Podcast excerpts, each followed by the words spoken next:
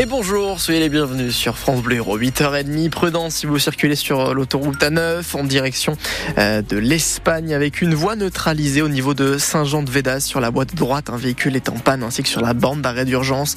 Votre repère kilométrique est le numéro 106. Je répète donc au niveau de Saint-Jean-de-Védas en direction de l'Espagne. Les infos, Salam Daoui, on commence par la météo avec un léger, un léger voile nuageux et puis en fin de matinée une tramontane assez forte dans le centre du département.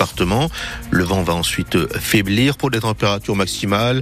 16, 18 degrés, Montpellier 18 degrés, Béziers et 7, 17 degrés. Et à l'Odève il fera 16 degrés.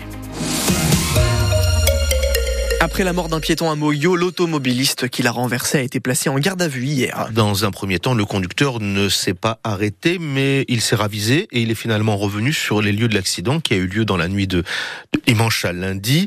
Les circonstances de cet accident restent encore à préciser, mais il semble que sa responsabilité ne soit pas engagée, Elisabeth Badinier. Oui, car d'après les premiers témoignages, la victime, un homme de 28 ans, marchait en plein milieu de la chaussée en pleine nuit. Il était environ une heure du matin. Le secteur n'était pas du tout éclairé. C'est à hauteur du rond-point des lanternes près du motoparc de Mogio. L'homme venait de sortir de sa voiture. Il s'était garé sur le bas-côté. L'enquête devra déterminer pourquoi.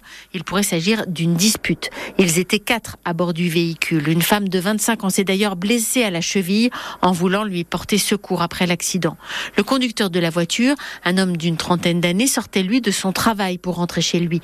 Il n'a pas vu ce piéton marchant en plein milieu de la chaussée. Il l'a percuté de plein fouet. L'homme est mort sur le coup. Dans un premier temps, le conducteur ne s'est pas arrêté, mais sans doute pris de remords, il est rapidement revenu sur les lieux de l'accident.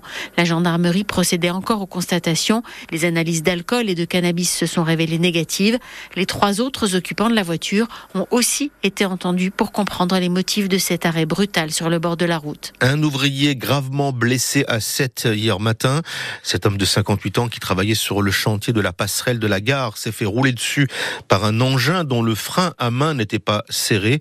Quand il a été emmené à l'hôpital, son pronostic vital était engagé. Les pompiers de l'Hérault vont désormais porter des gilets par lame sur certaines interventions.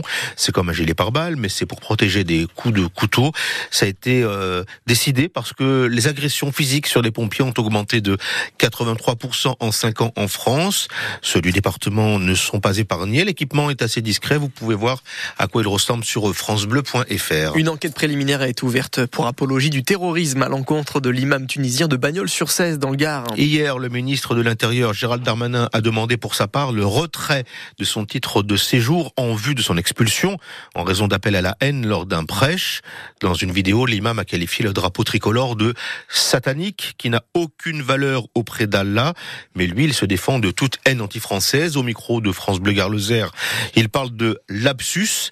Jérôme Bonnet, le préfet du Gard, n'y croit pas une seconde quand j'entends parler d'un lapsus euh, à propos du drapeau, mmh. j'aurais envie de dire que c'est un lapsus qui dure plusieurs dizaines de minutes et qui ne touche pas à la question du drapeau, qui tient également à la place de la femme, qui désigne le peuple juif comme un ennemi. Donc voilà, on est sur des contenus qui remettent fondamentalement en cause nos valeurs et qui tombent sous le coup de la loi. Il y a plusieurs dizaines de minutes de prêche qui ont été analysées par les services spécialisés. Effectivement, nous assurons ce suivi. Vous voyez, chaque semaine, nous passons en revue euh, euh les personnes qui sont susceptibles de se radicaliser, les lieux de culte qui sont porteurs, euh, d'après nos renseignements, de, de, de prêches euh, problématiques. Euh, là, il se trouve que les prêches qui ont été euh, publiés, puisqu'ils ont été publiés au mois de février, euh, comportent effectivement plusieurs passages qui sont très problématiques et, à mon sens, tombent sous le coup de la loi. Ce sera à l'appréciation du parquet. Marine Le Pen assistera bien demain à l'entrée au Panthéon de Misak Manouchian, euh, malgré les réserves exprimées par Emmanuel Macron sur la présence du Rassemblement national à la cérémonie. Le comité de soutien pour l'entrée au Panthéon du résistant communiste arménien désapprouve lui aussi. Euh, un Montpellierin pour entraîner l'Olympique de, Marseille, en l'occurrence Jean-Louis Gasset, appelé pour redresser la barre du club, euh, seulement 9e au classement de la Ligue 1. Le hasard du calendrier fait que le prochain match de Marseille en championnat, c'est dimanche justement face à Montpellier. Montpellier, le premier poste d'entraîneur principal en Ligue 1 pour Jean-Louis Gasset. Ensuite, il est passé aussi par Bordeaux, le PSG et bien évidemment l'équipe de France en tant qu'adjoint de Laurent Blanc.